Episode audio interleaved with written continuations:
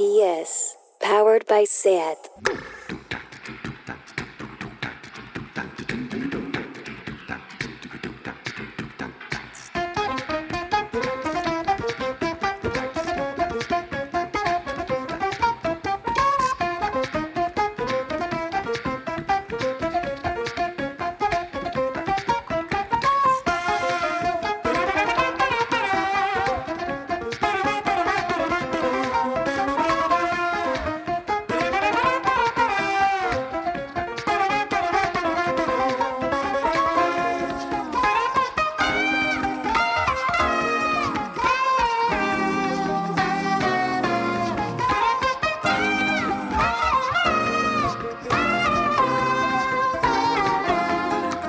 Bienvenidas a Tardeo.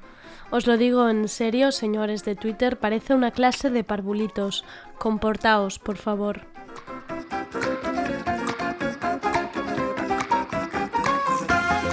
Cada semana cuando llega el jueves es como si cruzara la línea de meta.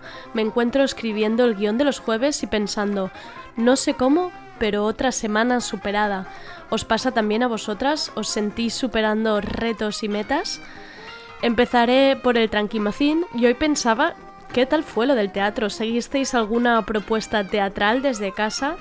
Bueno, quizás que deje de lanzar preguntas al aire si nadie las puede responder. Sigamos.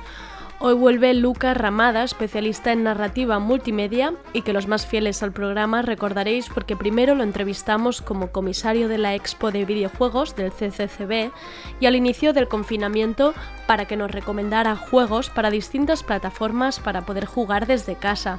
Y como los días durante el confinamiento duran triple, hemos pensado que seguramente os habréis pasado todos esos juegos o como mínimo aburrido.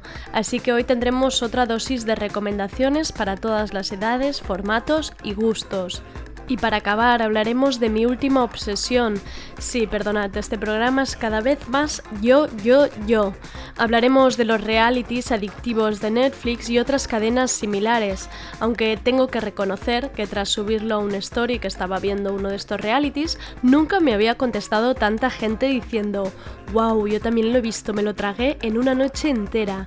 Y encima me recomendáis más alimentando así mi adicción. La verdad es que os lo teníais muy calladito recomendando series y documentales y no estas maravillas de la televisión. Si os suenan The Circle, Love is Blind o Jugando con Fuego, manteneos hasta el final de tardeo porque desgranaremos con Albi estos realities, por qué resultan adictivos y qué se puede aprender de ellos sobre la representación en redes e internet. Soy Andrea Gómez y todo esto es el tardeo de hoy.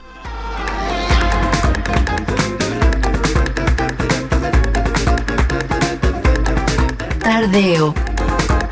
Porque no se puede saber de todo.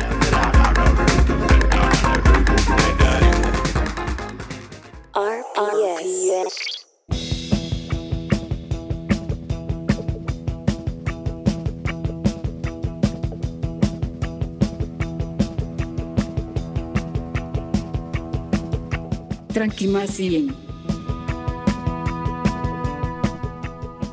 Quiero aprovechar esta sección ansiolítica de hoy para recomendar un solo artículo.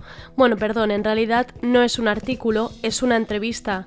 Se trata de una entrevista hecha por Claudia Rius a la escritora Juana Dolores en la revista Al Núbul. Lo encontraréis en formato digital escribiendo Juana Dolores y Núbul en el buscador de internet. A algunos oyentes quizás les suene el nombre. Juana Dolores pasó por Tardeo junto a Sandy Moldavia en una entrevista por su proyecto Poesía Viral en Instagram, un proyecto online que recoge la voz y expresiones artísticas de 25 mujeres. La entrevista fue un trueno, pero es que en esta entrevista del Núbul, a raíz del premio Amadeu y a Juana Dolores por su poemario Bijutería, la cabeza os hará chiribitas. Habla de poesía, de clase, de belleza, de ideología y politización, de escribir en catalán, de la posición que uno tiene al escoger la lengua que habla y escribe, de escribir bien antes que la meritocracia por escoger una lengua, de discriminación positiva por ser mujer, de poesía feminista o que querer escribir como un hombre con plenitud de derechos. Toca muchísimos temas. Leed a Juana Dolores, da igual si estáis de acuerdo o no con ella, lo importante es que remueve temas y hace pensar mucho. Pocas veces ocurre. Y ahora vamos con la novedad musical. El grupo Easy Life ha soltado dos demos durante este confinamiento. Una de ellas es Peanut Butter, según declaraciones del grupo. Han sacado estos temas para evitar estar parados y aburridos estos días y a la vez sacar una sonrisa a las personas durante el encierro. Y la verdad es que lo consiguen. Así que ahora os dejo con este Peanut Butter de Easy Life.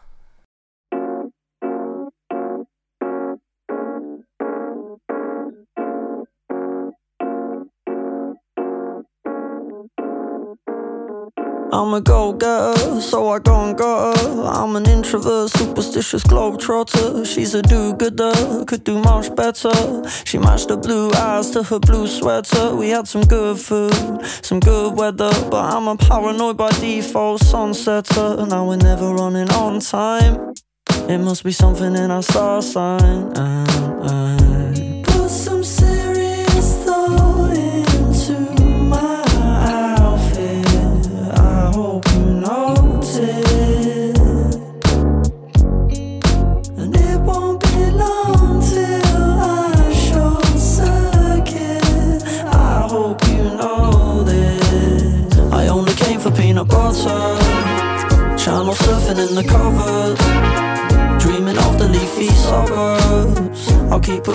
my cupboard through the summer. We'll be lovers. I hope you know you're front runner. Cause there's no prize for second best.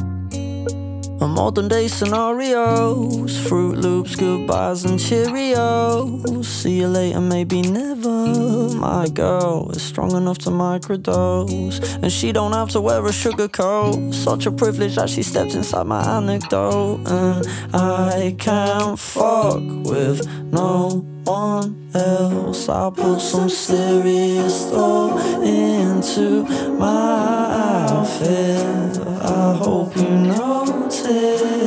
I only came for peanut butter. Channel surfing in the covers. Dreaming of the leafy suburbs. I'll keep her in my kitchen cupboard through the summer. We'll be lovers. I hope you know you're front runner. Cause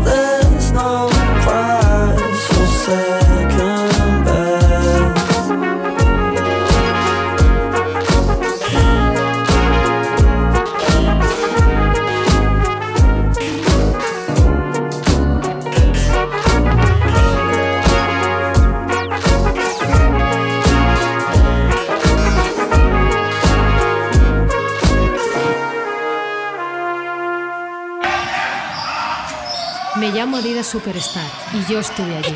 Estuve en las canchas de baloncesto en Estados Unidos en los 70. Me convertí en la zapa favorita en la NBA. ¿Os acordáis de los ganchos de Karim Abdul-Jabbar? Yo sí, estuve allí.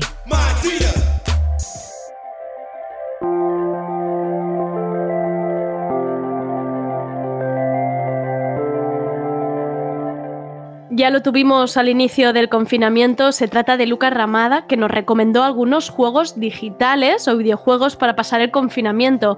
Era, atención, el 25 de marzo. Parece que hayan pasado dos años y si alguien siguió sus recomendaciones, lo más seguro es que os hayáis pasado tres veces cada juego. Así que hoy volvemos a tenerlo con una selección transversal para diferentes momentos, contextos y personas, para que escojáis vuestra propia aventura. Vamos con Lucas. Lucas, en realidad contigo, como ha pasado tanto tiempo, pero dentro del confinamiento, puede ser como un experimento, en realidad, de ver, de ver cómo estás. Cómo... Sí.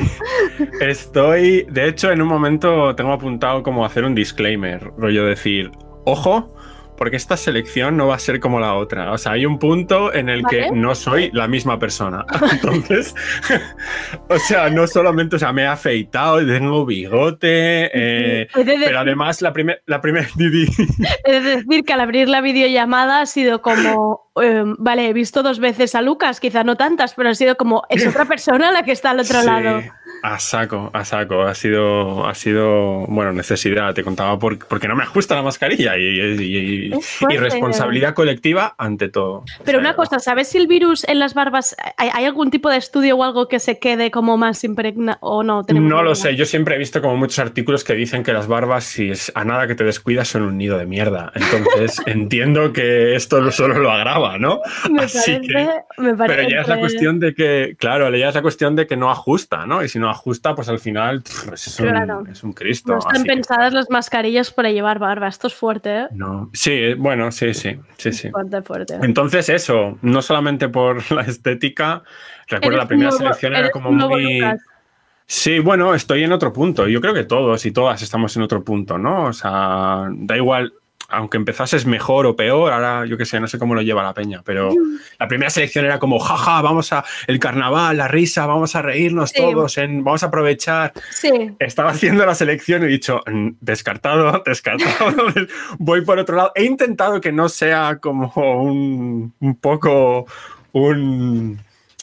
No un duelo, porque no quiero que sea un duelo. Ya, ya haremos después del confinamiento, ya haremos un duelo pasado de, cómo, cómo podemos entender lo que ocurrió con juegos, por ejemplo. ¿no? Exacto. Pero, pero hoy no, no hay tanto juego colaborativo. Claro, No eso nos lo dará la distancia, nos lo dará más la Sí, distancia ¿no? Es y que pase un tiempo. más- Exacto. Yo creo que sí. Ah, y luego encima la duda extrema de si realmente yo la sección mejor fragmento sobre videojuegos que yo he oído en un medio en mucho tiempo con, con Ana Pacheco en el ciberlocutorio. Estaba de hecho volviéndomelo a oír antes de, antes de, de- de entrar porque claro, es que es, que es brutal ese fragmento. Ya lo, yo lo dije públicamente. O sea, matar, matasteis el, el- el- el podcast de videojuegos está muerto, lo matasteis vosotros.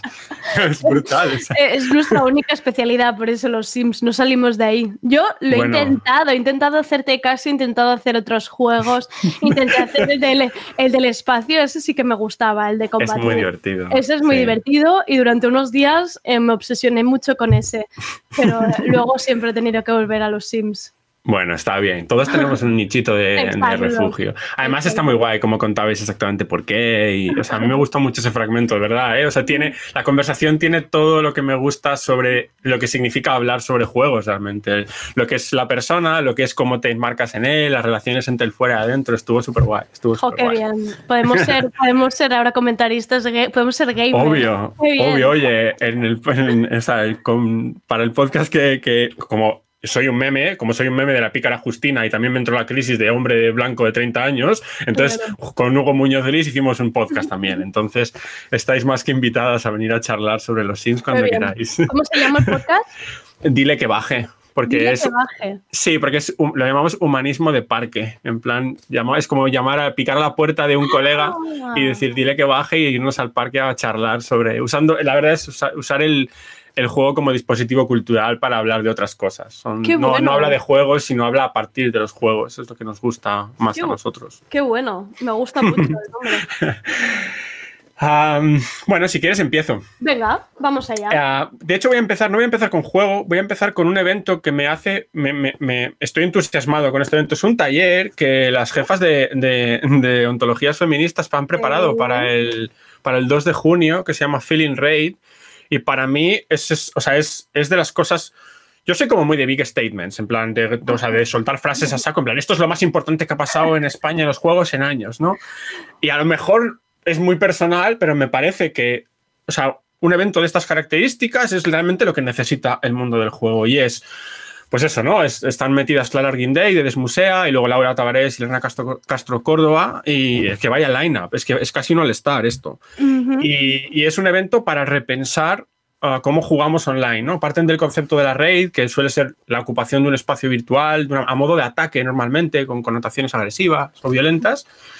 Y ellas lo van a hacer a modo de taller colectivo para utilizarlo como forma de experimentar cómo expresamos y construimos emociones en un espacio así, ¿no? Ellos, en- ellas en, un- en un- en el texto, porque lo, van, lo definen ellas mejor que yo, evidentemente, dicen feeling raid, sentir raid, quiere defender la posibilidad de crear raids afectivas, de, eh, de pensar que podemos apropiarnos de la violencia generando espacios afectivos en aquellos lugares que nos han sido negados, ¿no? Qué bueno. El taller lo organizan junto a, a la Casa Encendida Y yo estaba muy triste porque en un primer momento iba a ser virtual, digo físico, perdón, y ahora lo han hecho virtual, entonces yo estoy apuntadísimo, o sea, apuntadísimo. Así que mi primera recomendación es apuntarse a este taller, porque va a ser muy guay. Y para Dummies, ¿qué es Raid? Es, una, es eso, es una raid, es como, como la gente queda como para invadir un espacio virtual, un espacio digital, ¿no? Normalmente a modo de invasión, o sea, es como un ataque masivo de peña que invade un espacio virtual, ¿no? Y entonces ellas lo que hacen es, lo, es en vez de invadirlo de manera agresiva, invaden un juego como Mido, que en vez de ser un juego de violencia, etcétera, es un juego sobre animalitos que van por el mundo abierto, Vale. y entonces en lo resignifican. La idea es resignificarlo a partir de, de priorizando la expresión emocional que el ataque o la agresividad. ¿no? Una forma de resignificar por qué jugamos colectivamente en espacios virtuales. Me Guau. flipa. O sea, el- Vale. El concepto me gusta muchísimo. Y es, es como algo que encajaba perfectamente con la concepción que yo tengo de los juegos y por lo tanto era bueno de cajón. Queda- hay pocas plazas, entonces am, 5 de junio veo. es, es 5, ¿no? 5, no 2, perdón. Sí, 5 de junio, lo he dicho mal, no, 5, 5, eso es. Cinco Y además está guay porque se conectarán un rato antes por quien tenga problemas técnicos, en plan Vale. para echar un cable. Importante. sí, sí, sí. Bueno, y empezando ya con la selección, he dicho que no iba a hacer mucho juego colectivo, pero como posiblemente se vaya el nubarrón vaya viniendo poco a poco a medida que avance, voy a empezar con un juego sí que colectivo. Ah, es un juego muy divertido, se llama Overcooked 2. Bueno, está el 1 y está el 2, se puede jugar cualquiera de los dos. Es una especie de simulador gracioso de cocina Vale. para jugar en equipo de dos a cuatro personas normalmente. Lo encontramos en cualquier consola y también para ordenador. Y claro, la idea es coordinarte para gestionar una cocina, ¿no? Y eso requiere, requiere, requiere cierta paciencia, requiere cierto nivel de coordinación. Ah, es colaborativo, no es competitivo, pero es cierto que si la relación está un poco tensa en ese momento porque estás harto de convivir con la persona con la que convives, puede ser un juego para poner a prueba a ver de verdad cuántos aguantáis o no. Ah, o para el otro día eh, Isa Calderón decía en, en, en Deforme Semanal que ella monta pollos porque se aburre. Sí, pues sí. Over- Overcooked es un, es, un, es un ejemplo perfecto para montar un pollo, ¿no? O sea, me estás diciendo que se traslade la pelea de la limpieza de los platos a las Exacto. casas al juego directamente, ¿no? Exacto, Vale. directamente, directamente. vale. Sí, sí, no, porque la, la gestión de la casa real hay que llevarla bien. Y en un juego uno puede despistarse, fregar en casa, no, porque entonces el Cristo ya es mucho peor, ¿no? Entonces eso, ¿no? Que estás ahí como y tú has cortado la lechuga, has cortado el tomate, has preparado la hamburguesa, la has emplatado y de repente te encuentras como que no hay platos limpios, ¿no? Entonces, ah, entonces ahí como... Está, es muy divertido el juego, es muy divertido, pero en serio, puede llegar a, a- a- estresar un poco. Entonces... Eh, bueno, está bien. Esa- Estoy viendo que a nivel visual es muy chulo también. Es muy chulo, es muy chulo. Tiene un toque así como muy tunis, muy de dibujo animado y tal. El primero, el concepto inicial del primero es muy divertido. Es llega un, un monstruo gigante y tienes que alimentarlo ah, ah, para poder para que se vaya, ¿no? Y el segundo, ah, ¿cómo lo llamo? No me acuerdo cómo se llama, pero también es algo parecido. Como hay una especie de apocalipsis extraño y se trata de hacer platos a toda pastilla para poder salvar el, el mundo. Está guay, es muy divertido.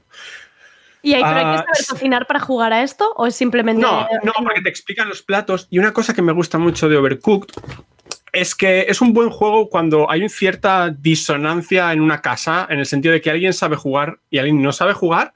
Es un juego que tiene una buena curva de aprendizaje, es decir, el que sabe jugar se puede, puede, puede utilizarlo como forma de que otra persona aprenda a manejarse poco a poco con el mando. Los primeros niveles son bastante sencillos. A medida, a medida que vas progresando, uno de los dos puede tomar un rol más principal y acelerar un poquitín las cosas e ir acompañando a la otra persona. Pe- Y es, es muy amable para eso, ¿no? Es, es un buen juego de esto, en plan, no sé con qué jugar con mi pareja porque nunca he jugado, tal, no sé qué, no sé cuál.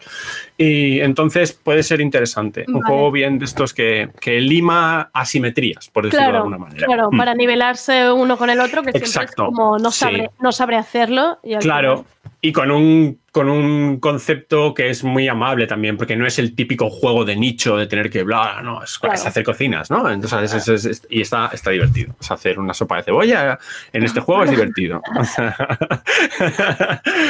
Ah, si la cosa sincronizada se torna un poco compleja, ah, yo siempre recomiendo compartir juegos en sofá. Me parece una de las mejores formas de jugar colectivamente. El otro día también recomendaba juegos para tirarnos y compartir pantalla, compartir mirada. Y, hoy también quiero recomendar uno más tipo infantil y uno más adulto. ¿no? El infantil que quiero recomendar es, se llama Hidden Folks, de una pareja que se llama Adrian de Jong y Sylvain Tegroek. Eh, eh, Tegroek es el ilustrador y De Jong es el programador y el diseñador del concepto y tal. Es una especie de Buscando a Wally gigante. Lo que pasa es que está ilustrado súper guay. No digo que no, que no me peguen ahora, no digo que Buscando a Wally esté mal ilustrado, pero bueno, este tiene, para mi gusto tiene mucho más gusto, blanco y negro, con una estética muy guay. Sí, es súper bonito. O sea, es muy bonito. y sale Rihanna. Yo no sé qué necesitamos. ¿eh? Sí, sí. Con esto, madre mía. Sí, pero, pero puedes ampliar, ¿eh? De repente he abierto Google Images y digo, ¿qué es este mare? No veo nada. Claro, es muy loco porque es muy tocho, pero puedes hacer zoom y buscar con detalle y tal. Y es muy divertido porque por ejemplo, para el juego entre adulto y niña, por ejemplo, está, está guay, ¿no? Porque las pistas a veces dan información que sea, igual se dirige más al adulto, a veces no. Entonces, para intentar como sentarte en el sofá y venga, vamos a buscar a este, ¿qué dice? Pues haz una referencia a King Kong, ¿no? Y a lo mejor la, criatura no ha visto King Kong, pero, pero, pero eso te lleva a mirar en un edificio concreto, etcétera. Y está muy divertido. A mí me encanta jugar y me gusta mucho jugar con, con, con, con mi compañera, por ejemplo. Nos tiramos a, echar un, Hidden Falls y buscamos, y buscamos eh, hombro a hombro las cosas que aparecen, ¿no? Es de paciencia, ¿no? Por eso este mucha paciencia. Sí, bueno, no es tanta paciencia, porque además creo que también este rollo de abandonar un juego de vez en cuando, en plan, pues me he cansado, lo quito, fuera, ¿no? A veces hay como mucho tabú de, no, me tengo que esforzar, hay, mucha filosofía gamer impuesta ahí de, mm. no, ya está, o sea, si te rayas porque no encuentras algo, pues lo dejas y fuera, ¿no? Es, no sé.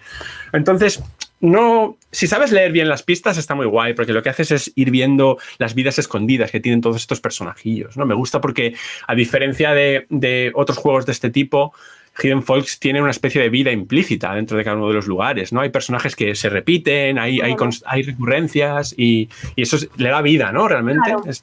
y el nombre, o sea, colegas escondidos, ¿no? O sea, tiene un punto de que le, incluso desarrollas familiaridad con los personajes. Y entonces eso, me, gusta mucho. ¿Este también es para cualquier plataforma? Sí, prácticamente. Ese, yo lo recomiendo jugar en, tableta. Tableta da igual que sea Android o sea, o sea eh, Apple.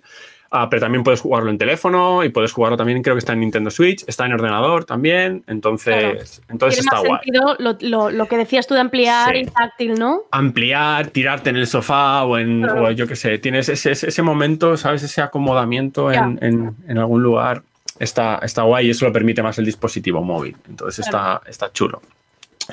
El segundo juego de sofá que quiero recomendar para mí es una de las mejores experiencias de juego que he tenido en muchísimos años. Y, ah, es cierto que el juego lo facilita, porque es un muy buen juego, pero ha sido más el, casi el acto litúrgico de jugarlo casi como quien ve una serie, con, un rollo X días a la semana, mi compañero y yo nos sentamos en el sofá y jugamos a El Retorno de Obra Dinn. Return, The Return of Obra Dinn está en castellano, ¿eh? es, es brutal porque eres básicamente una especie de perito decimonónico, ¿ok? que lo que tiene que hacer es un informe sobre un barco Calla, calla, calla, que ahora lo estoy viendo yo este también. Sí. Uy, calla, calla con este juego, madre mía, que también me puse yo durante el confinamiento. ¿En serio? Sí. Me, me flipa. Me volví loca, no, entendía, nada, nada, nada, no entendía nada y no sé si... Cuéntalo tú y ahora te voy a decir yo qué entendí de este juego. ok, ok, me gusta, me gusta.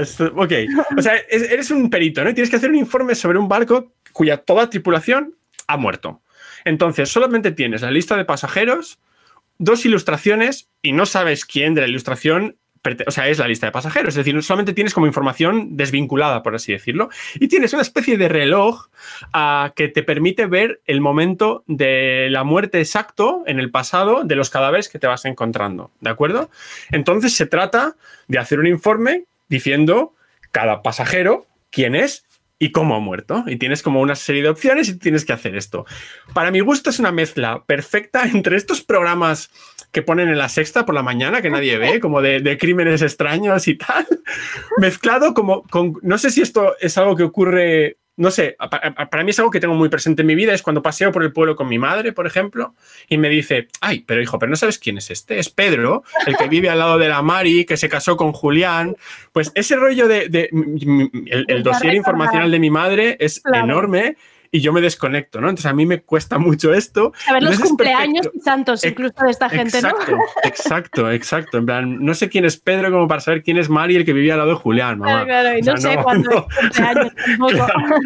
Entonces, la mezcla de estas dos cosas hace un juego brutal y hace, es un juego brutal sobre todo para, para conversar, ¿no? De decir, no, porque esta aparecía en otra imagen, en otra muerte y tal, ir relacionándolo e ir jugándolo eso, con, con secuenciado casi como quien, ve, como quien ve una serie. Yo me lo he pasado genial, me lo he pasado genial. Ahora cuenta tú. Los visuales, bueno, los tienes que escribir, es que para mí los visuales también eran como muy característicos. Ha sido hostia, verlo, claro, porque es intenta imitar la estética de un beat solo, es decir, un- o sea, solamente en, en- en un tono, a- eh, positivo o negativo. Entonces solamente está en, eso, en, estética un beat, como si fuese un Macintosh antiguo. Lo que pasa es que hecho en 3D, como actualizado. Entonces estéticamente es una declaración de intenciones directa, de, de- de- tiene una identidad muy fuerte, pero que encima funciona genial para lo que, para lo que pretende hacer, ¿no? Es... Es un juego. Es un juego bastante redondo a todos los niveles. Porque luego, a medida que vas descubriendo los, las muertes, vas descubriendo la historia de ese barco. Y es que barco, pues es. O sea, lo que ha pasado es, es muy aventura clásica decimonónica, ¿no? Exactamente por lo que leí, porque, por lo que leemos esas novelas de aventuras, es lo que acaba ocurriendo dentro de, de- del barco. Lo que pasa es que tienes el reto de tener que descubrir cada uno de los cuerpos. ¿Lo pasaste mal o qué? No, es que me está dando como incluso ver- vergüenza, ¿no? O autovergüenza de porque justo fue muy al principio, te diré, este juego, casi después de hablar contigo. Eh, um, y eh, era, sí, sí, es que lo estoy recordando. Y eran esos momentos, ¿sabes? Cuando pleno, pleno confinamiento que no podíamos salir. sí, Yo lo- estaba haciendo todo en ese momento, viendo Sí. todas las, o sea, todas las recomendaciones de gente. Sí, yo sí, esto sí. me lo instalé, me lo, vi- pero con la impaciencia de, Sí. De no entiendo, no entiendo nada. O sea, la verdad Claro. es que me metí y al principio, te lo juro, pensaba que alguien se estaba riendo de mí porque decías que no entiendo qué tengo que hacer. Ni He- he de quién son estas personas. He de decir que puede ser muy abrumador y yo creo que jugarlo con alguien rebaja bastante esa- esa- Puede ese ser. sentimiento abrumador porque hablas, ¿no? Y alguien te dice, no, no, no te pongas a investigar ahora, sigue viendo las muertes y se- sigue recapitulando información y ya haremos las conexiones posteriores. También te digo una cosa, hay gente que se mete en este juego en plan obsesivo y lo saca en cuatro o cinco días, eh, en casa lo hemos jugado en un mes y medio. Claro, En no plan, bueno, igual. Claro, y si entrábamos, si entrábamos en el juego y estábamos trabados, pues salíamos y nos veíamos una peli o, Claro. o- o nos tomábamos una cerveza charlando o lo que sea, ya está, ¿no? Claro. Tampoco. Que me parece que es algo importante empezar a, a- a- a hacer las cosas con un poco de calma. Tranquilidad. Sí, Eh, ¿no? Me has dado ganas de que lo, lo voy a volver a intentar, Sí. voy a volver a dar. Es que además me has explicado más cosas que, que el juego en, la- en los Ya. cinco minutos primeros. Es- estoy de acuerdo en eso. se me abría la libreta esta, el libro o este, el que sale como... Sí, sí, la- y yo, el- el estaba dossier. todo en blanco. Y yo, ¿pero qué les pasa? Claro. Por favor, contadme algo, no entendía nada. Claro, es que ese es el libro que tú vas rellenando. Claro, A claro. medida que vas sacando información. Claro. Y sí, sí, es. Y genera situaciones como muy guay, ¿no? Eh, no sé, a mí, a, mí, a mí me ha encantado jugarlo. Igual, igual si pienso en el juego él solo, no, es, no sería un top 10 de mi existencia. La experiencia de jugarlo me ha, me- me ha encantado. Me- ha- sido, ha, sido, ha sido importante incluso. ¿eh?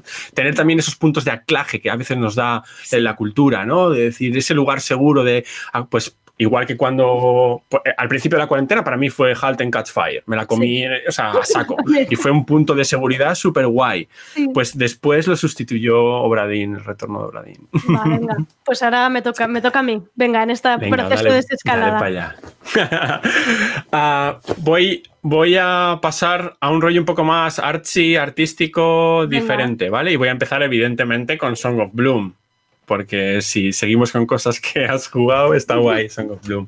Este fue uno de los que recomendé el primer, en la primera vez que me invitaste a Tardeo, así como al final. Sí. Y me parece, quiero también como generar un espacio que permita a la gente enmarcarse de otra manera en el mundo de juego, del juego, ¿no? Es una mirada a veces más, no sé cómo decirlo, si más experimental, más conceptual o más artística. Por eso he cogido tres, cuatro jueguitos que van un poquitín en esa línea. No, juegazos, no jueguitos. Um, porque claro, hay veces que las asociaciones mentales que hacemos con lo que es el juego son como son lugares comunes, ¿no? Y, y hay muchos juegos que exploran la vertiente artística. Song of Bloom, desde mi punto de vista, me parece uno que lo hace y además lo hace de una manera relativamente accesible, ¿no? Um, el autor Philip, Philip Stollenmeyer hace una especie de, de poema en forma de, de, de, flor, por así decirlo, ¿no? Donde la relación entre, entre lo que está diciendo y lo que tienes que hacer está muy entrelazada, ¿no? Hay como una especie de poema base o un spoken word base ilustrado y si te fijas bien en ese poema base, que sería como una especie de línea, puedes meterte en los agujeros a través de diferentes gestos que haces en ese poema base, en agujeros conceptuales que te va llevando a otros lugares. Y esos otros lugares que te lleva a la línea base son el florecer del poema, el florecer de la canción. ¿no? Me gusta mucho además la manera en la que utiliza eh, diferentes tradiciones artísticas en cada uno de esos agujeros para explorar lo que, lo que pretende comunicar en cada uno de esos eh, agujeros de gusano. ¿no? Tú sí que este lo jugaste entero, ¿verdad? Sí, este sí, y este me pareció bellísimo y este para mí, por eso es el que no dejo de repetir, porque este es el que creo que puede hacer que la gente que tiene como sí. más el estereotipo, sí. la imagen de Exacto. juegos, videojuegos, o incluso juegos del móvil que lo relacionan con los típicos. Exacto, un Candy Crush o Sí, lo que sea, ¿no? Sí, Exacto. sí, sí. Y para mí este es un juego para acercar a gente que normalmente no se mete en esto, que para mí es el salto que puedes dar dentro. Totalmente. Es por eso precisamente quería tirar de este hilo para generar, para eso, para abrir un espacio conversacional en torno al juego que permite que mucha gente se enmarque, ¿no? O sea, Claro. que no es simplemente jugar o, o so- eso, o en el móvil no se puede jugar solo al Candy Crush o no se puede, no existen solamente juegos de consola hardcore, sino que estas cosas existen y a veces hay que rascar un poco, entonces bueno, yo aprovecho este espacio que me regalas para, para, para visibilizarlo porque me parece, me parece Sí, importante. sí que son poco conocidas y, y creo que el boca oreja en estos casos es súper importante. Sí, yo creo que sí. En, en esta misma línea hay un juego, el, otro día recomendé un, un juego que se llama Metamorphabet, que era una especie de abecedario interactivo. El autor lleva muchos años haciendo, haciendo juegos independientes y uno de ellos que a mí me encanta, se llama Fit the Head, alimenta la cabeza. ¿Mm? Y me encanta porque es un juguete artístico. Metamorphabet tiene un punto de juguete también, es una colección de juguetes que son letras, ¿no? Vale. Pero Fit the Head es directamente un, un juguete que es una cabeza. Claro, esa idea, lo que nos encanta, encanta, encantaba de los juguetes es, es la manipulación y buscar exactamente qué hacer con él, ¿no? Lo que pasa es que cuando un juguete se convierte en un texto electrónico, en un juego, por decirlo directamente, permite generar una secuencia controlada, ¿no? Entonces, mediante esa exploración tan divertida que tienen los juguetes, ese espacio de toqueteo que, que nos generan, lo que hace Patrick Smith es generar un discurso muy concreto, entonces tienes una cabeza, la vas tocando, le quitas la nariz, salen unas bolas de la boca, el ojo se convierte en una canica, le puedes abrir la tapadera de la cabeza, todo como bien ilustrado, ¿eh? o sea, no, no, hay, no hay sesos ni nada, sino que es, es muy conceptual. Qué bueno. Entonces juega con esta idea de alimenta la cabeza, como inspírate realmente, ¿no? O sea, alimenta tu imaginario. Y, y- y- y es, es- es genial desde esas- esa doble vertiente, ¿no? La de la exploración y el toqueteo, pero también cómo eso se convierte en un discurso bastante surrealista, en cierta manera, sobre, sobre la inspiración cultural desde mi punto de vista. Igual es una interpretación un poco personal, pero a mí me encanta y visualmente me parece también un- un- un muy buen juego. ¿Y para móvil este también? Para, esto está para móvil, está solamente para iOS, ¿eh? para, Vale. para iPhone y, y para iPad, pero está gratuito en Internet. O sea, tú Ah, pones, entras, entras a la página del, del tío que se llama Vector Park, Patrick Vale. Smith, pones Feed the Head y puedes jugarlo con el ratón y juguetear ahí tranquilamente. Está muy chulo. Y la versión de móvil, creo que vale dos pavos, ¿eh? Dos, tres pavos. Quiero decir que no, no es nada del otro mundo. Ah, la tercera, la tercera eh, o- o- opción de este rollo más artístico sería Islands, Non-Places. Es un juego que también pusimos en Zoom, en, en la exposición que hicimos eh, Hugo Muñoz Gris y yo en el CCCB. Sí. Ah, es una colección, es una especie de antología de lo que son los no lugares, ¿no? No, es un juego que en diferentes pequeños escenarios intenta reflexionar de una manera bastante, bastante atmosférica, visualmente muy llamativa y conceptualmente muy interesante. Es precioso. Súper bonito. Y lo que hace es precisamente reflexionar sobre eso, sobre los no lugares, ¿no? Esos lugares, ¿qué hace que un lugar sea un lugar realmente, ¿no? Es la presencia humana, es la, es la capacidad de conectarlo con diferentes tipos de usos de ese lugar. Entonces lo que hace el autor es plantea un lugar aparentemente reconocible y después le da un giro para que te sientas extraño, ¿no? la idea del extrañamiento eh, artístico está constantemente presente para que, para, que, para que reflexiones sobre exactamente qué es esto. Un autobús del que se baja una docena de huevos, por ejemplo, o un centro comercial que de repente se inunda y se llena de plantas y de peces y luego se vuelve a vaciar y todo sigue exactamente igual con sus esquinas y sus plantas, etc. Es brutal. Carl Barton es el autor y también es de estas cosas que, que desde mi punto de vista, desgraciadamente, solo valen 3 euros. Porque me da pena que un tío que se ha currado esta antología tan brutal tenga que vender su obra por 3 pavos. Pero bueno, el mercado del juego es un poquitín un drama. Es un drama. Ya. el último, la última recomendación de este palo Ah, es una antología muy, muy, muy guay. Es ya como el último nivel, ¿no? De, porque hemos empezado Son of Bloom, fácil acceso, Fit the Head, surrealismo, pero también un poquitín facilón. Islands conceptualmente es un poquitín más denso.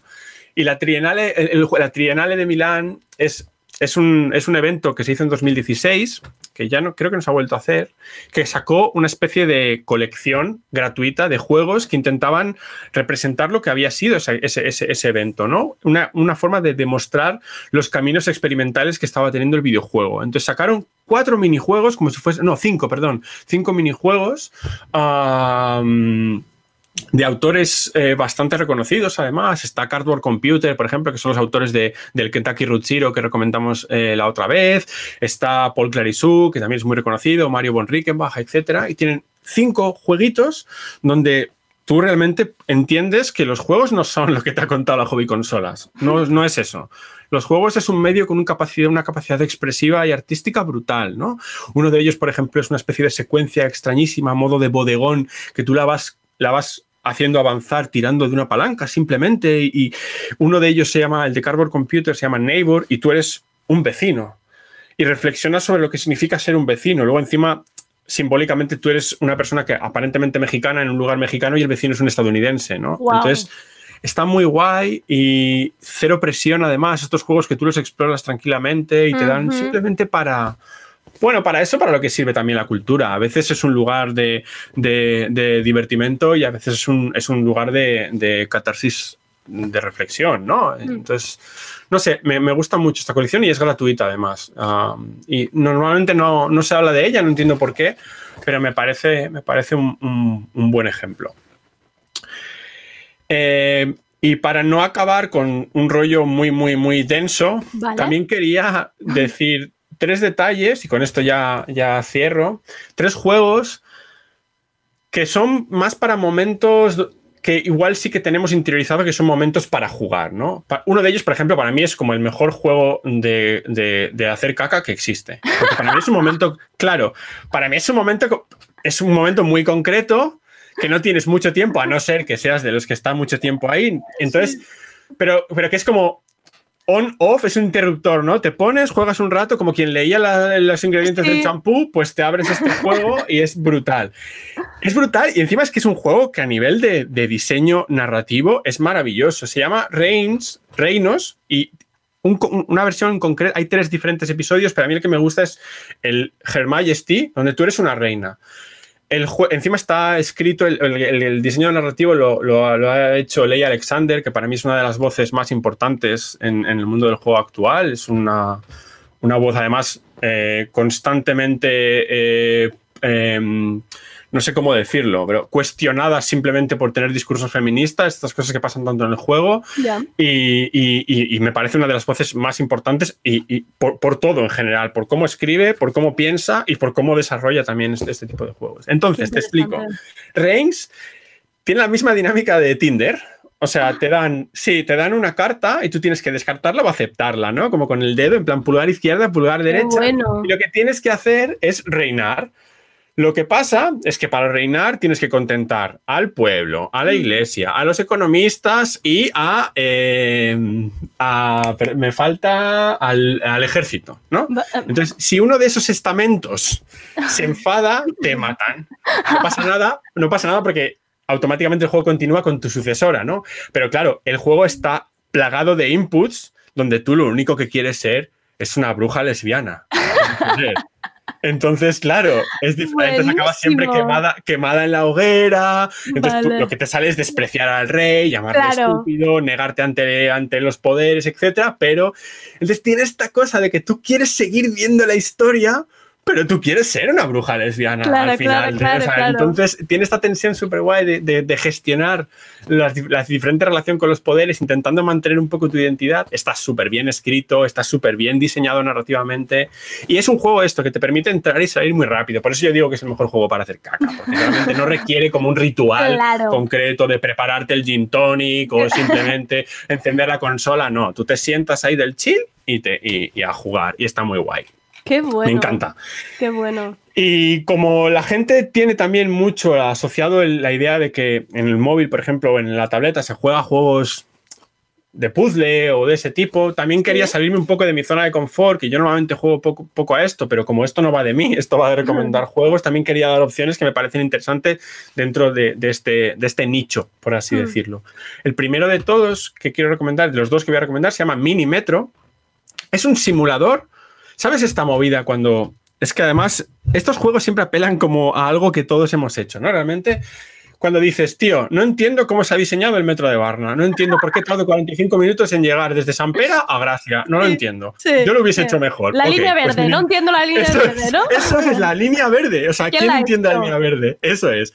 Bueno, pues Minimetro te dice, ok, listillo, ahora hazlo. tú". Entonces, entonces, lo que hace Minimetro es te va, tienes que, tienes que ir diseñando líneas de metro a medida que van saliendo diferentes paradas, ¿no? Está Vale. súper bien, a nivel de diseño gráfico es muy fino porque imita los mapas de metro, entonces las líneas que tú tiras son de colores, etcétera, entonces tienes que aprender a gestionar una ciudad que va creciendo, que va creciendo, que va creciendo, con cada vez más paradas y tú tienes que diseñar el plan eh, urbanístico de metro para que todo eso funcione. Tiene diferentes ciudades, empiezas con Londres, si no me equivoco, pero tiene, tiene muchísimas ciudades internacionales y es, es- es muy, es muy divertido realmente. Es muy de estos de, de- de echarte un par de partidas intentando hacerlo bien y tal.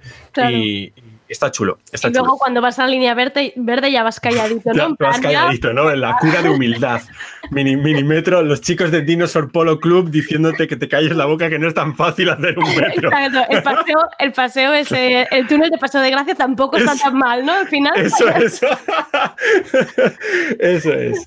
Y, y luego, el último ya, un juego de puzzles bastante sencillito, pero que funciona muy bien, muy bien ilustrado, que se llama A Good Snowman is Hard to Build. Un buen muñeco Sí. de nieve es difícil de construir, de Alan Hazelden y Benjamin Davis.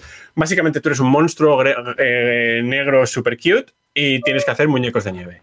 Y para hacer muñecos de nieve tienes que poner la bola grande abajo, la bola mediana eh, encima y la bola pequeña arriba del todo. Entonces lo que tienes que hacer es aprender a moverte por un espacio concreto para saber exactamente qué movimientos hacer para que el puzzle funcione. Al final es el típico rompecabezas transformado en un monstruo bonito que quiere hacer muñecos de nieve, ¿no? Pero que tiene unos niveles muy bien pensados, el diseño de juego está muy divertido, la, curva de, de dificultad está también muy bien pensada, no es un sacadineros como otros juegos de este tipo lo que, te, que te piden todo el rato publicidad, bla, bla, bla, bla. Tú pagas tus 3, 4 pavos y tienes el juego de puzzles ahí dentro y me parece una muy buena opción también para, para estos momentos que tampoco tienen que ser tan, eso, lo que decía, tan litúrgicos, Tan tan, de tal y cual. ¿no? Eso Exacto. es, eso es. Más de desconexión.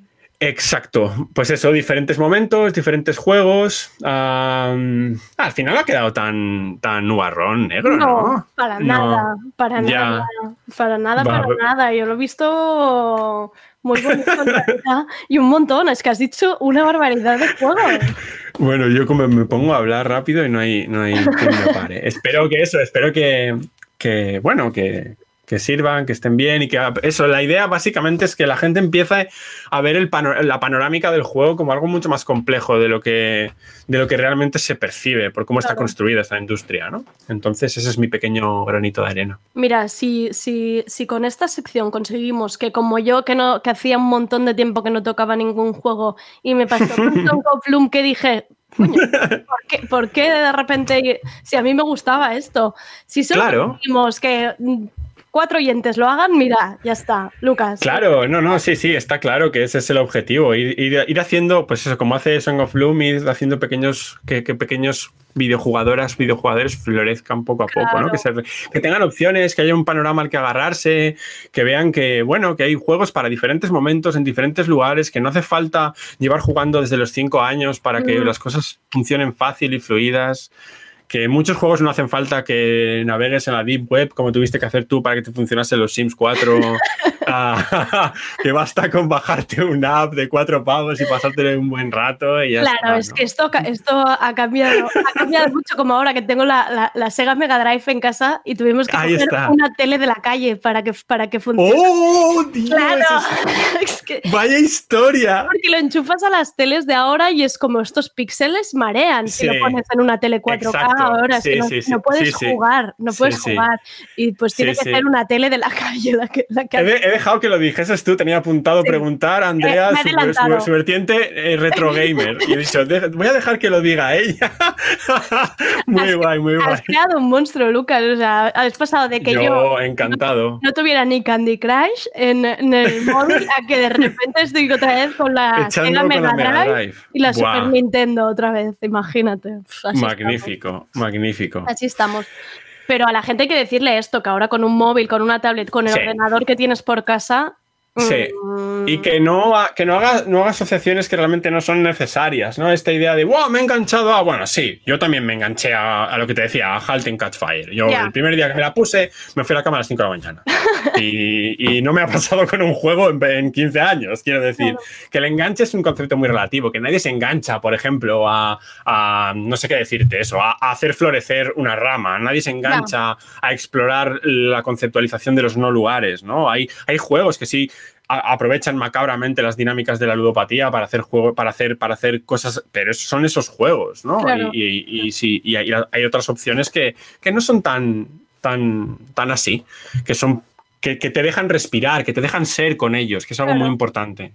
No, y, a- y además me interesa mucho porque muchos juegos que planteas creo que también es Mm. interesante que se puedan generar luego conversaciones, que parece que ahora Sí. pues, has de estar al día de libros o de series para poder tener un discurso en sitios, pero Exacto. al final solo falta que lleguen estos juegos, espacios, interacciones para... Es, eh, exacto. Bueno, al final es que empiecen a entrar dentro de la Claro, conversación cultural claro, general, ¿no? De todo tipo. Y además a todos los niveles. O sea, en la conversación intelectualizada, en la conversación de calle, en todas las. Porque al final eso es lo que hace la cultura, ¿no? La transversalidad de estar presente en los diferentes espacios de conversación de la gente.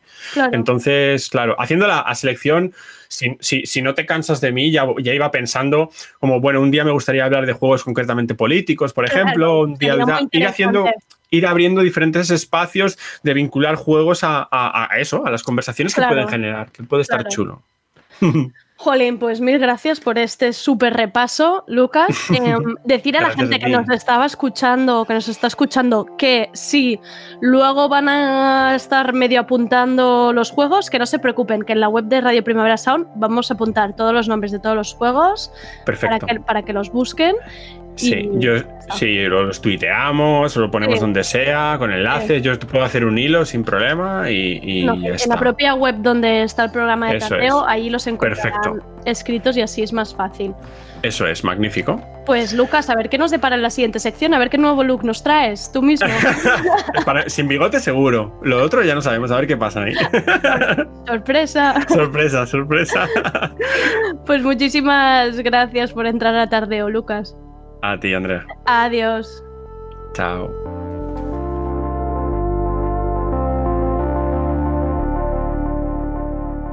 Hey Siri, play Radio Primavera Sound. Okay, check it out. RPS. Powered by SAT.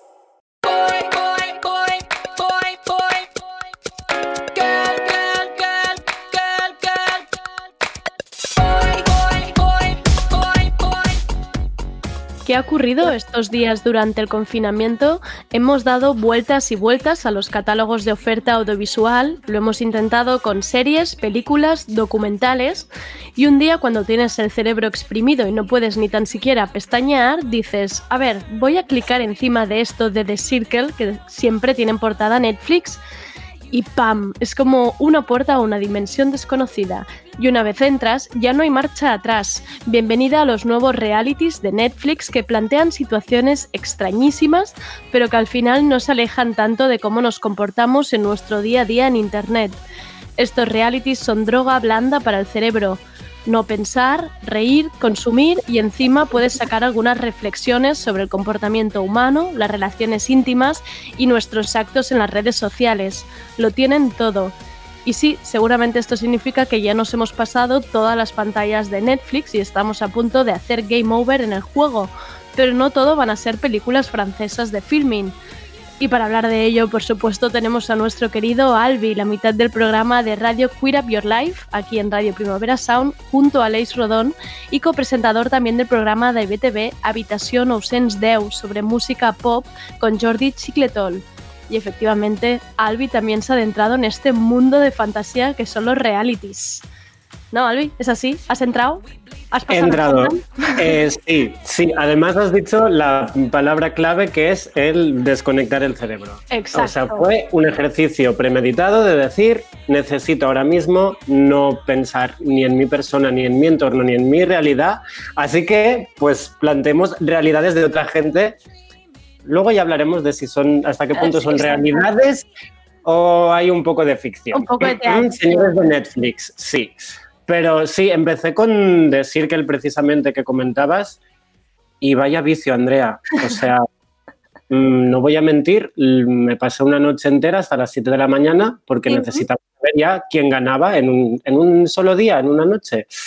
Em, para quien no haya hecho como tú y yo y le haya dado al clic de- en Netflix para saber qué es esto, Cuéntanos. antecedentes. Es como el gran hermano de hoy en día. O sea, cuando Mercedes Milá decía, es que no defendía el programa, esto es un experimento social. Sí, claro, en el año 2000 era un experimento social. 2020, la verdad es que ya no, ya lo hemos visto con el poco éxito de las últimas ediciones.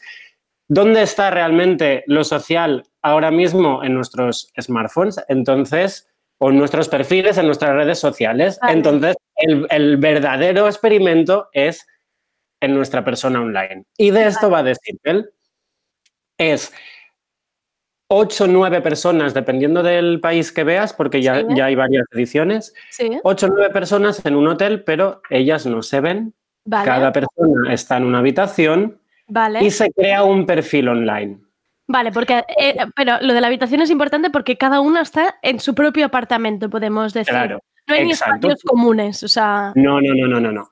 Tú como, bueno, los, los hay, pero ya lo hacen para que no claro. se encuentren. Confinamiento de verdad este también, ¿eh? Sí, sí, sí, sí, es que parece un poco exacto, es un poco como que sabían lo que iba a pasar y dicen, como vais a vivir todos dentro de un móvil durante dos meses mínimo, os vamos a hacer un reality para esto.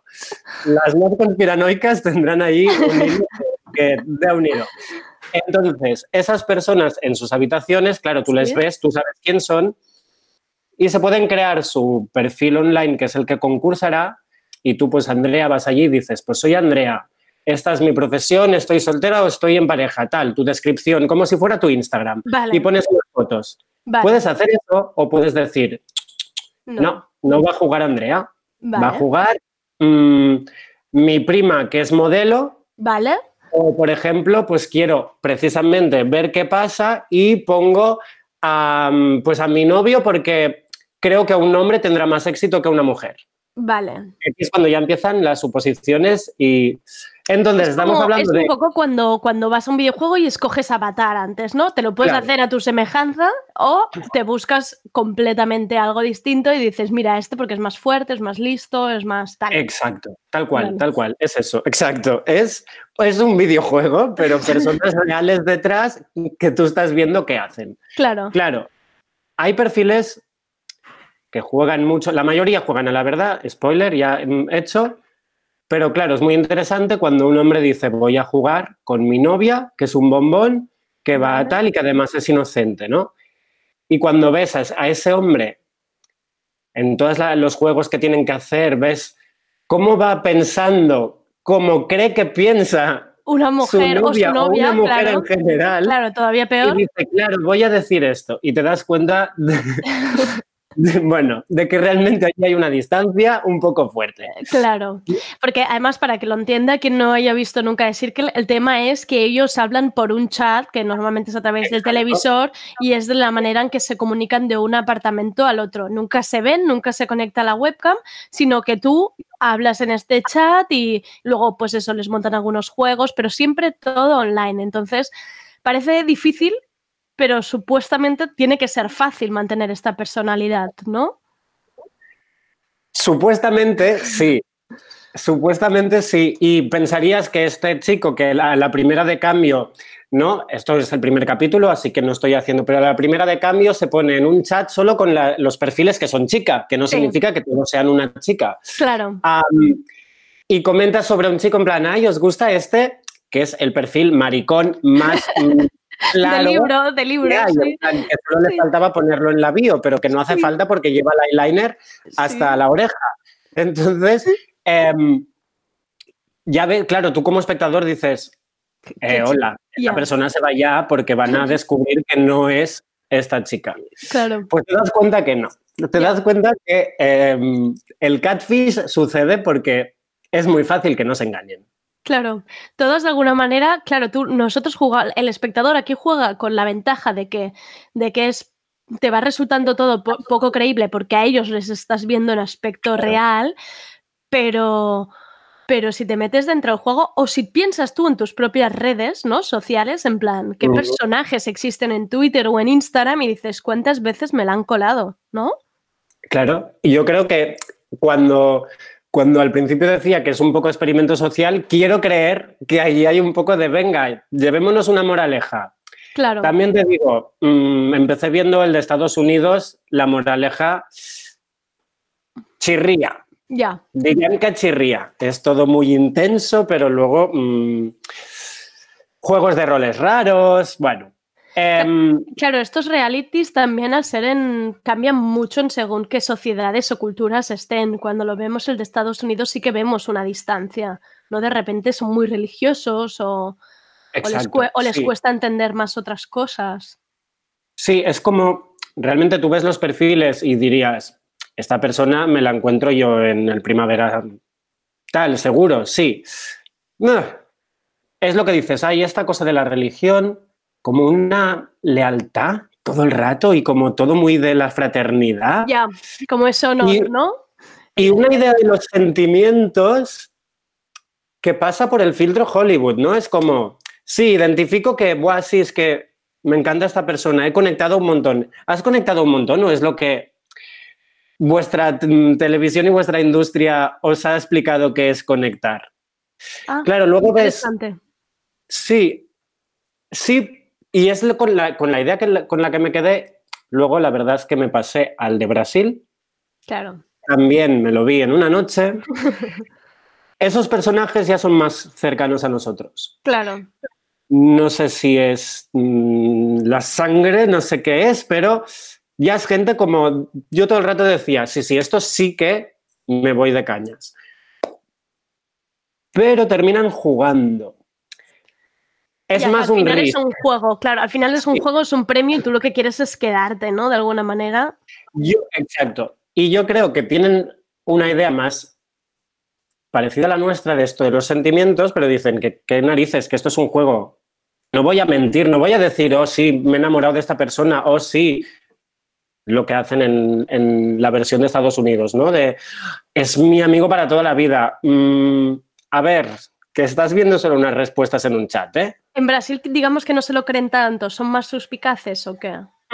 Sí, eh, o eso, o mm, es gente que realmente viene a por los mm, no sé cuántos mil euros y dice, me da igual. O sea, y bueno, lo llegan a decir. ¿Esta persona es encantadora? ¿Sería mi amiga fuera? Sí. Ahora, ¿qué, me- qué necesito yo? Ganar. Ah, porque no hemos contado esto. ¿Cómo va sucediendo todo? La cosa es que esos perfiles, ellos mismos se votan y Vale. los más populares se convierten en influencers, naturalmente.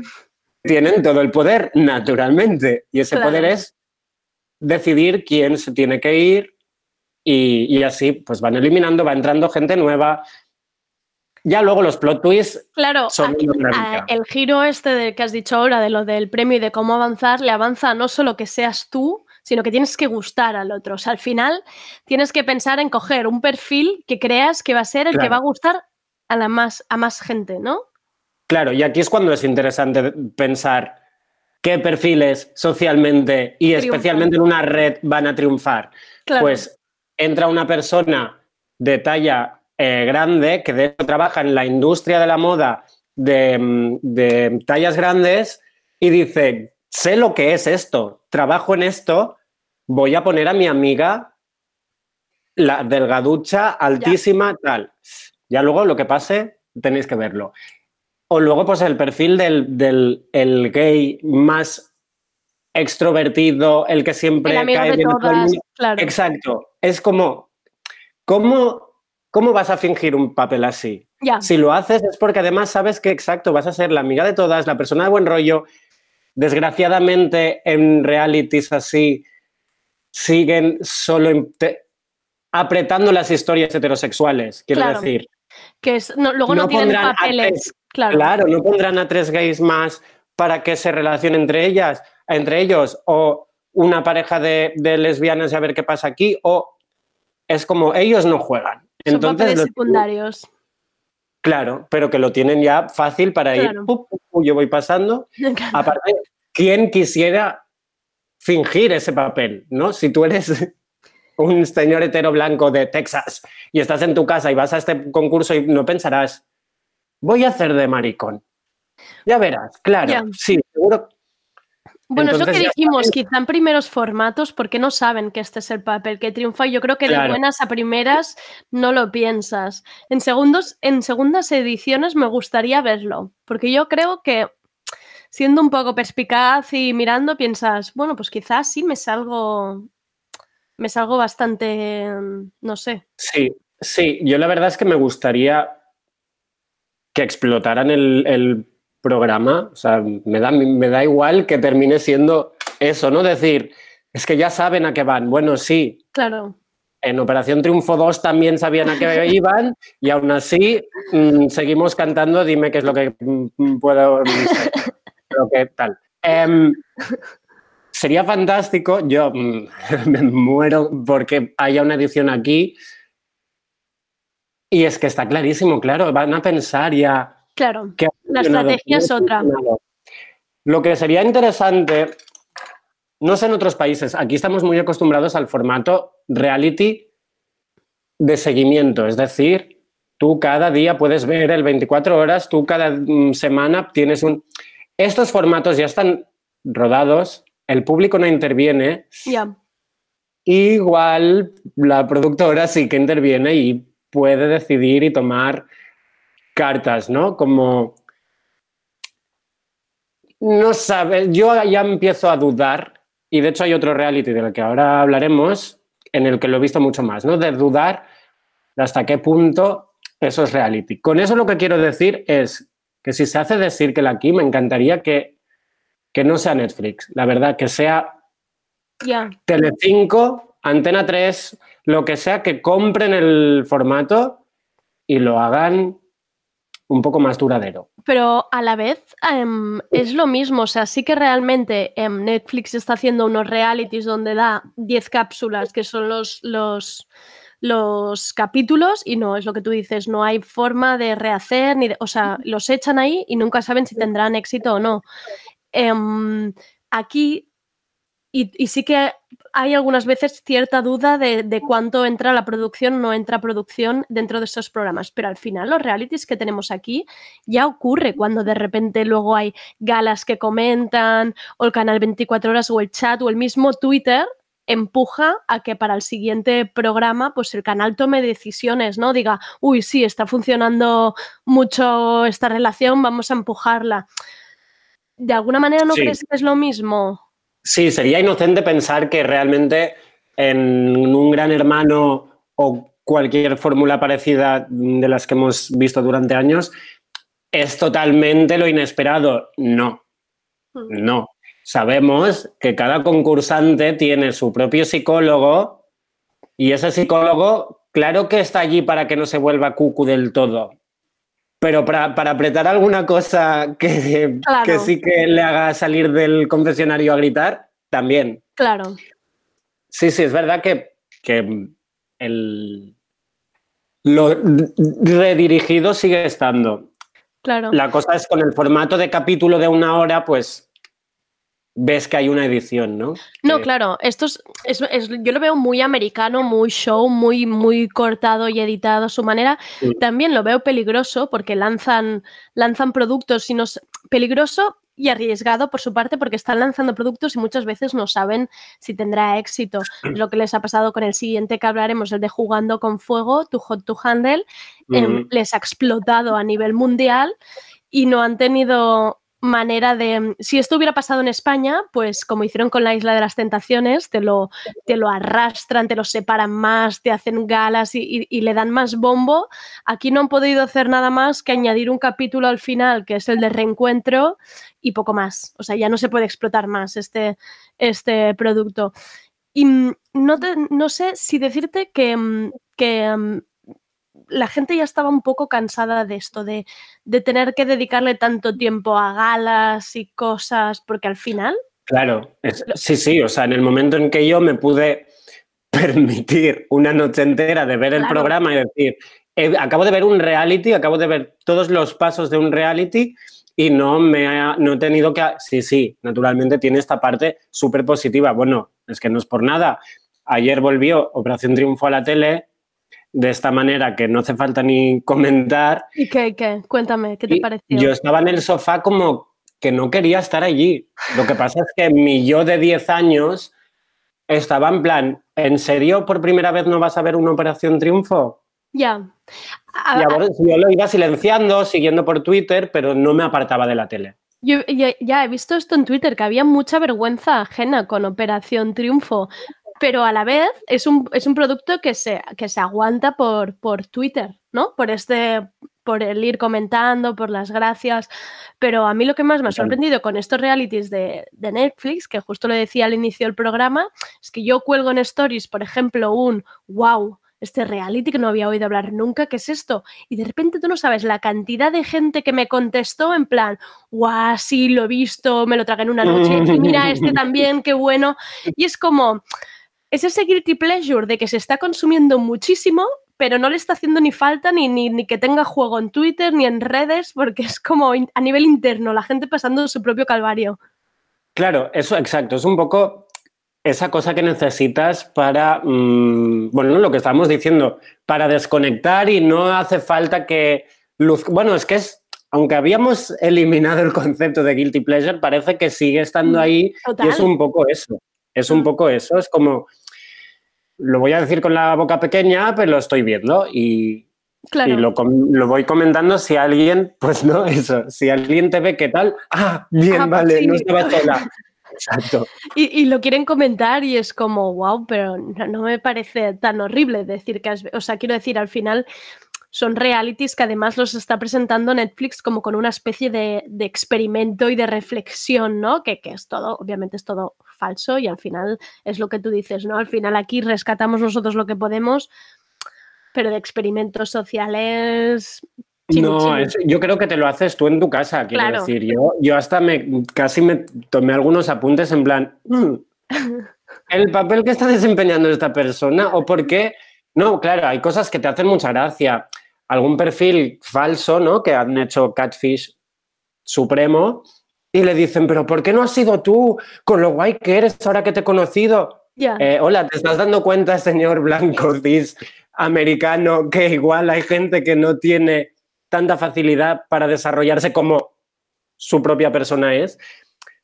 O sea, es, claro que está, pero es más como tú te lo haces. Claro. El programa y esta forma de presentar que tienen todos estos formatos de hay una presentadora, pero es casi voz en off que va Sí. dando comentarios, tiene un poco de mm, del quién quiere casarse con Sí. mi hijo Sí. y tal, ¿no? De Sí. pullitas, de "Mm, en realidad me estoy riendo de esta gente que está aquí, Sí. que también te diré, y esto sucede mucho con el Too Hot to Handle, ahora entramos al trapo, que no sé hasta qué punto me parece un poco dañino. Es un poco Eminem eh, eh, riéndose de todas las estrellas rubias en los años 2000, ¿no? Como, míralas, son todas todas y todas tontas y la cabeza en realidad es serrín. Sí, Y Netflix peca un poco de mm, sí. presentarnos estos perfiles así, ¿no? Sí, sí, entramos ahora con el de Jugando con Fuego, que por cierto, decir que de Circle, el que hablábamos antes, que la gente está en apartamentos y se hablan a través de chats creando su personaje o siendo reales, está en edición Estados Unidos, Brasil y Francia. Ojo con Francia también, porque este también Sí. es un... Tengo También- Francia pendiente Sí, porque ya estaba, yo, yo ya, yo ya estaba viviendo en una, o sea, yo, la gente me hablaba y ya no sabía si, o sea, en plan, mis amigas me hablaban o alguien, ya- me pasó que una persona me, me siguió en Instagram y lo primero que hice fue mirar todas las fotos y pensar, oh, Se- solo lleva ¿será gafas de sol, es un perfil falso. Estás Real. entrando en una especie Claro, de... claro. Entonces dije, apartemos un poco este Apartémonos un reality. poco de Circle, sí. Ya cogeremos Francia cuando toque. Y de hecho existe el, el primero, el inicial, es Reino Unido, pero ya no es Netflix. Eso habría que buscar ¿Dónde, dónde en cae? la, en la internet. Vale, pues vamos ahora con Jugando con Fuego, tu Hot to Handle, que también lo podéis encontrar en Netflix. Vamos a explicar, Albi, la situación inicial del programa. Vale. Isla para- paradisíaca. Sí. Para según qué personas. A mí me metes allí y Tiene pinta de hacer mucho calor todo el rato. mucho. Mucho, calor. O sea, y ahora mismo acabo de bajar todas las persianas porque no quiero ver el sol de mayo. No me lleves a esa isla, sino que quiero. Bueno, si quieres matarme, sí. No se Em, ve, pero mosquitos también heavy, porque había una de las concursantes que llevaba unas piernas que yo solo podía pensar en Autan todo el rato. Por favor, darle Autan a esta chica. seguro, seguro. Soy yo en modo madre viendo realities esta. Pero sí, sí, es que la hemos visto así. Em, una isla, un resort de estos que también mm, a mí me sale urticaria, pero bueno, fabulosos. Y entonces, gente hot. La gente, en principio, te la pintan como la más hot del mundo. ya.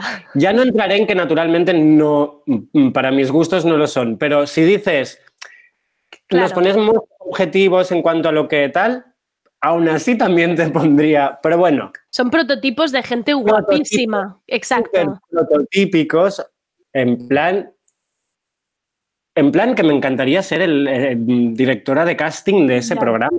Ya, ya. Para decir, venga, el rubio más tontito, el alto tal, todos los perfiles. O sea, A- a- el tema es que hay unos culos increíbles y unos Sí. bikinis enanos. O sea, esto es el tema. O sea, unos Uy, sí, bikinis, yo he visto algunos que no entendía.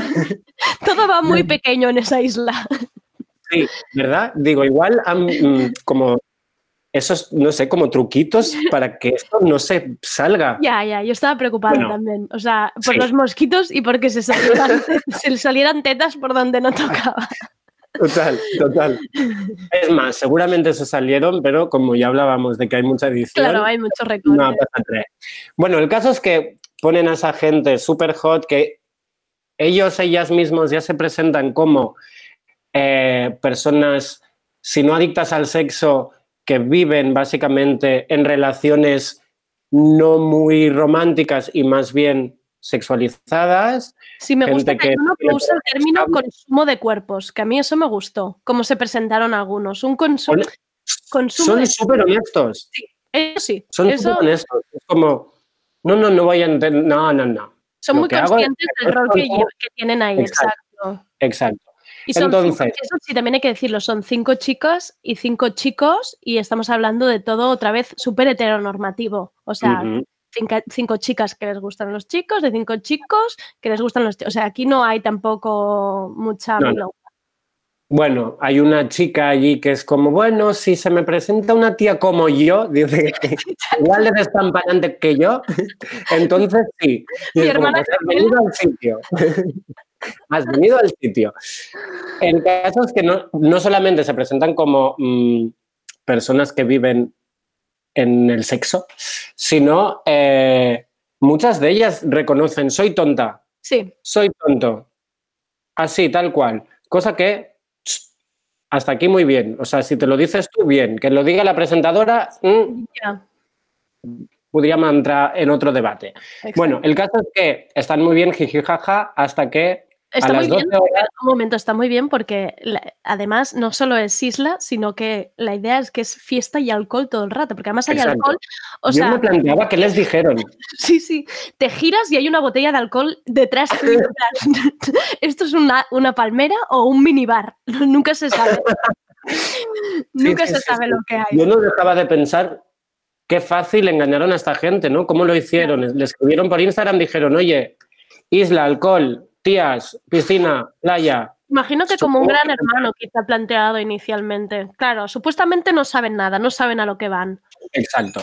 Porque a las 12 horas les dicen, muy bien todo, pero a partir de ahora no podréis ni besaros, ni tener relaciones sexuales, ni siquiera masturbaros. Exacto. Importante ese tercer, tercer. Sí, sí, allí fue el golpe bajo porque es cuando dijeron, no, no, ¿cómo vamos a aguantar esto? Claro, estas personas ya se han, plante- ya se han presentado como, pues lo que decías, consumidoras de otros cuerpos, mm, etcétera. En 12, co- en 12 horas ya han pasado muchísimas cosas. O sea, Bueno, ya ha habido el primer romance. Claro, sí, sí, o sí. sea, es que es como que va todo rapidísimo, porque tú ahora planteas esta regla de no pueden besarse ni puedes follar en un mes y te parece, dices, bueno, pues vale, ok, lo hago. Claro, Willy, tú, te- tú te mío. has ido de, de colonias, de Claro. proyectos no sé qué europeos y te has ido dos semanas a un sitio y piensas, si a las 12 horas me dicen esto, en ese momento no me asusto porque acabo de llegar y me están contando cómo irá el curso. No, no, pues las, No. caras de, las caras de los jugadores. No he visto cara más dramática en mi vida que cuando les cuentan la regla, la norma a esta gente. O sea, yo pensaba, esta gente se pone a llorar, esta gente se va de la isla. Sí, la verdad es que, claro, la... yo creo que por lo que no lloraron y no se fueron es porque les dicen que cada vez que, lo, que infrinjan esas normas habrá una penaliz- penalización económica de los Ujú. 100.000 euros o 100.000 dólares que en principio ganan, pues se irán restando. Claro, no es te vamos a expulsar, es vamos a restar dinero. Claro. Y aquí es cuando dice, bueno, hay una que lo dice, dice, tengo 300.000 seguidores en Instagram, Yo ya tengo- yo vivo de Instagram, el dinero no me preocupa. Pues si ahora no me puedo, ref- no me puedo aguantar, le comeré los morros. Claro. Es que en realidad es para mí es un programa maravilloso por mm, las prioridades que plantea. Es eso, porque la mayoría les da igual el dinero, así como en otras situaciones y contextos sería gente que, como Mm. 100 mil dólares, los juegos del hambre, si quieres mato al otro con- Sí, sí, sí. concursante, no pasa nada. Pero aquí es como que les da absolutamente igual. Son Instagramers, viven de su cuerpo. O sea, al final los hemos en- ensalzado nosotros a eso, a que vivan de sus fotos, de sus bikinis y de sus cosas. Y les estás diciendo que le vas a restar 3.000 dólares por besarse. Bueno, calderilla. Claro. Es, es que es curioso porque normalmente en otros realities hay mucha, en algunos perfiles, mucha necesidad de, de ganar por el dinero, ¿no? Por historias de ayudar a la familia, historias muy bestias. Y de hecho, si volvemos a decir que en América y, y tantos otros, hay situaciones horrorosas que, que cuando ves el Too Hot to Handle dices, jo, oye, pues si no quieres estos 100.000 euros, Claro. dáselos al del otro programa que Claro. te ha dicho que necesita hacerle una casa a su madre. Es que si te fijas, son como casi robots estas personas porque ah, no tienen ni preocupaciones ni mucha conversación. Tampoco cuando hablan, no, así como hay en otros programas donde juegan el tener una historia detrás. Aquí el que tiene la máxima historia y la, y la cuenta y la recuenta es que le han hecho daño en el amor. Y es como, a ver, chico. Sí, sí. Y al quinto programa a alguien se le ocurre preguntarle a la chica con la que ya se ha besado que a qué se dedica. Cinco programas. O sea, ¿qué? Es maravilloso en realidad. Claro, Pero- allí hay, un- hay otra, y aquí volvemos a mm, las nuevas realidades. La copresentadora del programa es como una Siri, ¿no? Como una Alexa, Sí, que está allí un cono que les va diciendo cosas, que los vigila supuestamente. que los vigila y, y su intención en principio es como educarles en unas relaciones más profundas y en Claro. un... Claro. No, tengo que decir que mm, nos hemos llamado y yo tengo la serie a medias. No sé si esas de esto profundas llegan a suceder, pero a la mitad del programa, ya te digo, lo más profundo es lo que dices. Me han Claro. hecho daño y por eso ahora basic, un, basic, o mm, preguntarte a los mm, 500 días de estar juntos que, a qué te dedicas. Ya. Es, em, es fuerte porque hablaba de este programa también Berta Gómez en Vice, hacía un, Mm. un artículo sobre Jugando con Fuego. Y es que, claro, decías que estos, estos programas, estos realities de Netflix parten de, de- de una, de un casi autoayuda, ¿no? De vamos a ayudar a estos pobres jóvenes em, que son consumidores de cuerpos a que tengan vínculos más profundos, pero es como bajo la premisa que evitando el sexo te lo dará esto. Es como, es como una idea muy cristiana en realidad. En plan, ¿quién está detrás de esta? ¿Quién está detrás de esta, de esta idea? O sea, yo creo que nosotros lo miramos el programa y nos reímos y tal, incluso yo lo he hecho, lo he consumido, pero llegas al final y dices, pero incluso ellos acaban autoconvenciéndose de soy mejor porque tengo otro tipo de relaciones y no he necesitado el sexo durante este mes. Y yo pensaba, imagínate el espectador que lleva confinado solo en casa eh, no sé cuántos días, está viendo a esta gente que no se pueden controlar. O sea, es como que te sientes un poco tonto también. Sí, sí, sí, totalmente. No había pensado en lo de la idea cristiana. O sea, sí que pensaba en que había ahí una cosa problemática en eh, relacionar el estar bien y tener vínculos reales y no sé qué con lo no sexual y lo no superficial y... Pero es que sí, es una moral cristiana que te cagas lo Y- que les han dicho a esta gente. Y luego al final que te acaba pareciendo casi una parodia el programa, que un poco lo juega con la voz en off esta, que, que es lo que tú decías, que Mm. se ríe un poco de ellos, que ironiza, que los humilla algunas veces, pero porque ellos también están reconociendo pues que, pues, como que no tienen muchas luces o que no entienden todas las palabras, por ejemplo. Pero sí que es... Hay momentos buenísimos realmente de, de- de las que, que además son las que reconocen desde el primer momento de soy la tonta del pueblo. Claro, pero que a mí luego me Y parecen las más auténticas, o sea, es lo que más me sí. gusta. O sea, yo con Y Chloe... sueltan una palabra, sueltan una palabra que no habían dicho nunca y es como, ¿qué? ¿Has visto lo que acabo de hacer?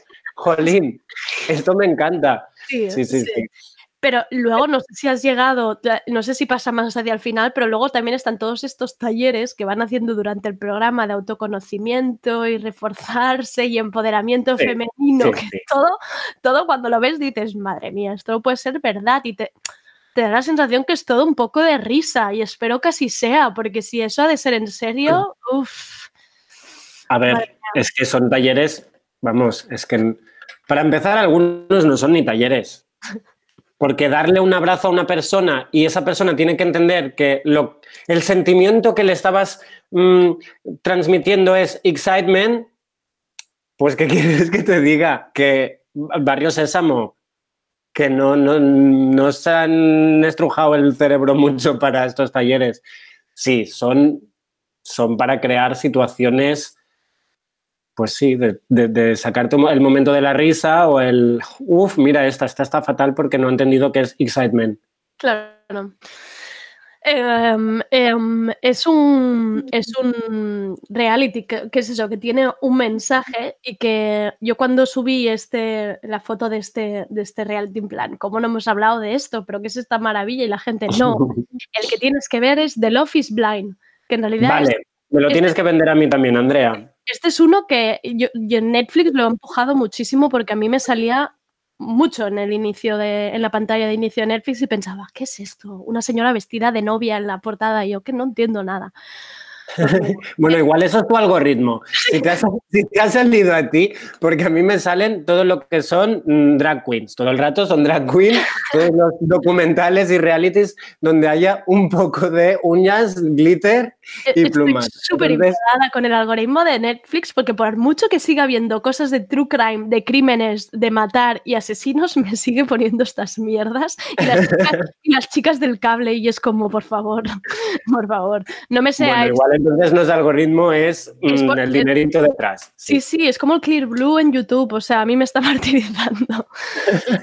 Em, pues Love is Blind, esto es el que más gente ha visto y el que más gente me ha reconocido por lo bajini que se han consumido hasta el final pensando, menuda mierda estoy viendo, pero me la estoy tragando hasta el final.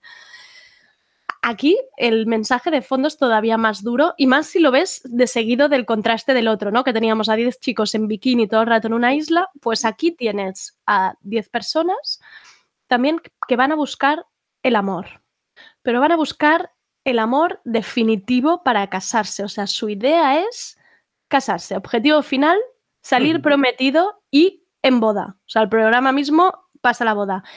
¿Qué pasa? Que será a ciegas esta búsqueda del amor. O sea, los tienen separados. Entonces volvemos otra vez a lo mismo, ¿eh? Chicos y chicas separados, nada de cruce, Mm. o sea, mm, todo súper heteropatriarcal. Em, separadas en, en- en salas distintas y se conocerán en una especie, a mí me parece cuando, como los como estos, estos encuentros en la cárcel, ¿sabes? Que vas a llamar, pues un poco lo mismo, para que te que hagas la idea, los, los cierran en una sala donde lo que les separa es un cristal, pero que no se ve nada. Vale. O Sí, sí. Entonces, lo A que ver, que yo te digo 2020 i la Vicenta Ndongo fa 20 anys o, o 30 ja va fer Amor a primera vista. Capaz, amb, amb aquelles... vale? Amb aquest, exacte. Exacto. Muy bien. Netflix ha descubierto ahora que se puede... Vale, molt bé. No, y que al final, quiero decir, o sea, yo lo pensaba y esto es Tinder. O sea, quiero decir, cuando tú hablas por un chat sin verte, también Claro. estás haciendo lo mismo.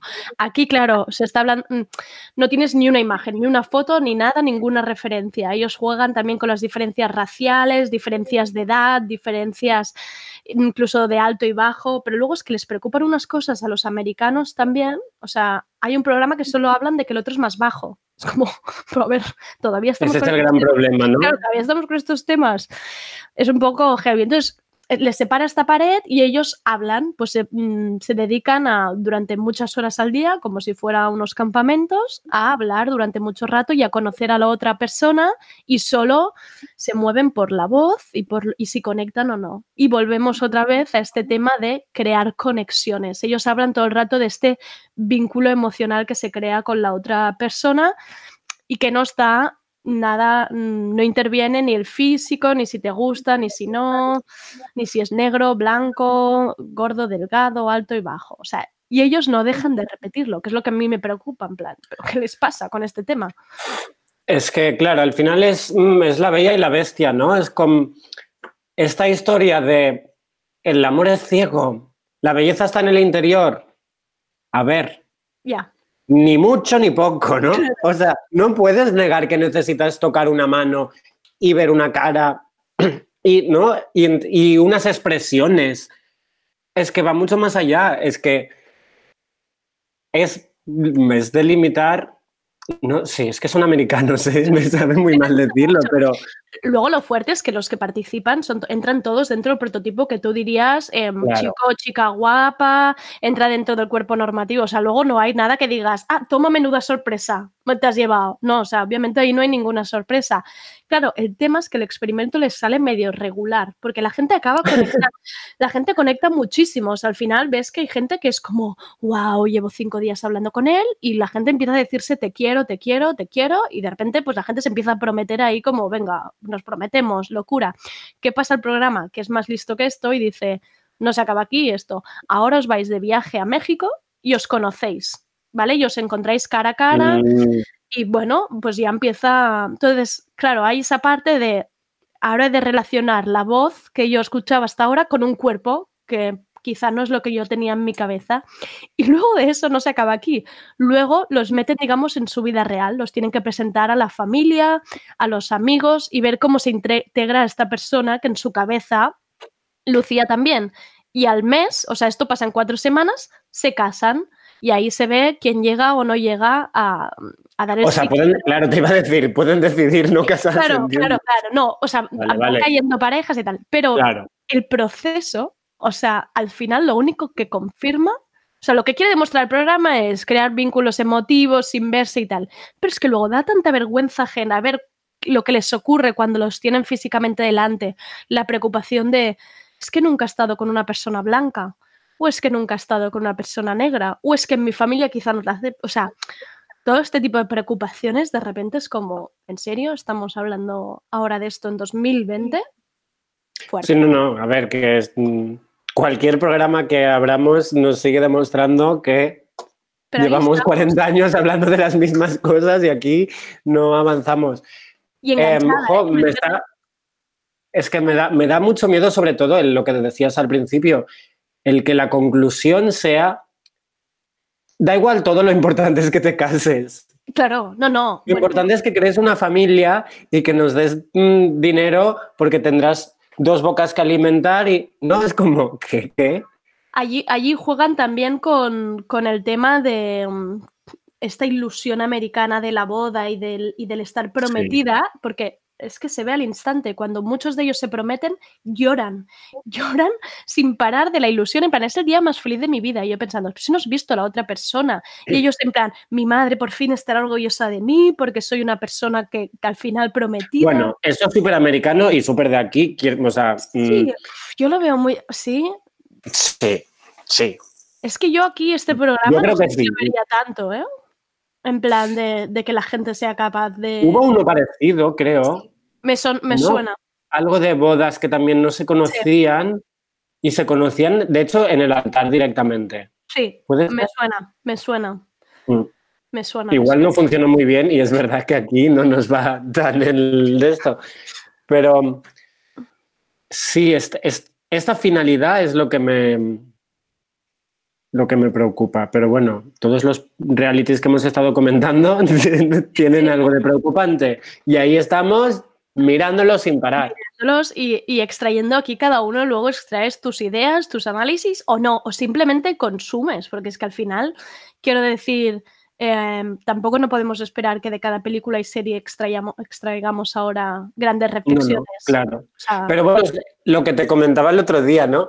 Eh, yo pedí, pues pedí la recomendación, vale, quiero ver algo que necesito realmente no estar en mi vida y me recomendaron The Circle, ¿no? sí, Claro, luego me daba cuenta que mentalmente estaba tomando muchas más Claro, notas que con claro. cualquier peli indie de filming que lo único que haces es disfrutar de lo bella que es la imagen y, Claro. y lo rara que es la historia y ya está. Pero no le estás dando vueltas a lo que implica esta figura y esta persona relacionando y diciendo esto.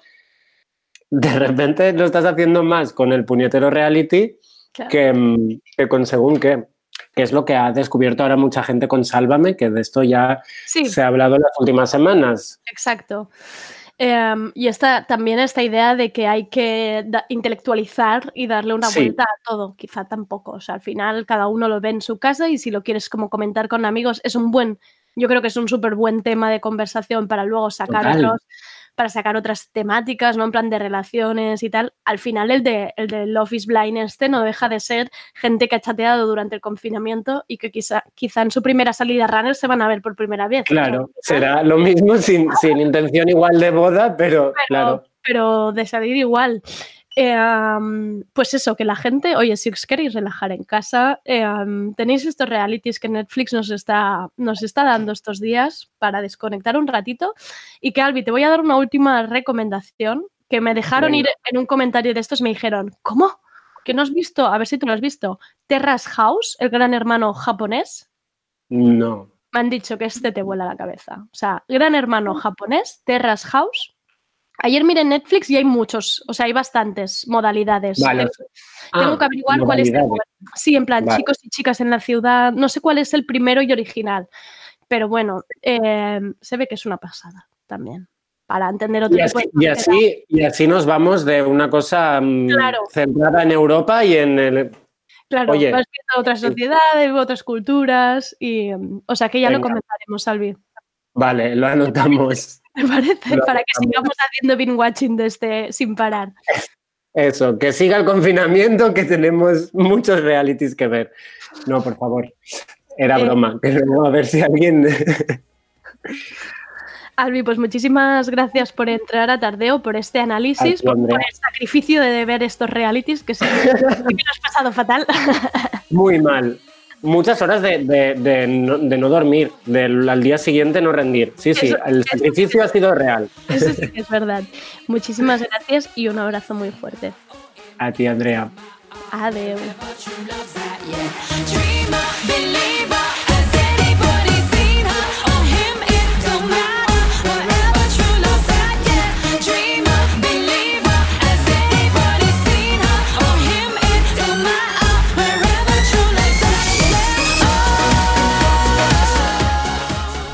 Hecho, pues espero que os adentréis algún día en este fabuloso mundo de los realities con un pozo de reflexión totalmente fingida.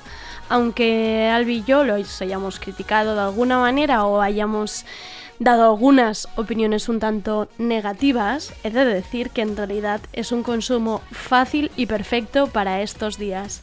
Y esto que escuchamos es Carly Rae Jepsen y su nueva canción Fake Mona Lisa de su esperado Dedicated Side B, el complemento a su álbum Dedicated que publicó en 2019 y que todos sus fans estaban esperando con locura. Solo ella podía alegrarnos de esta manera este jueves. A bailar todos en el salón, por favor. Y hasta aquí el tardeo de esta semana. Volvemos el lunes. ¿Estará tu provincia en nueva fase? ¿Tendrás terrazas y nuevas franjas para salir? Veremos qué nos depara el juego de la desescalada. Sed buenas. Soy Andrea Gómez. Gracias por escucharnos.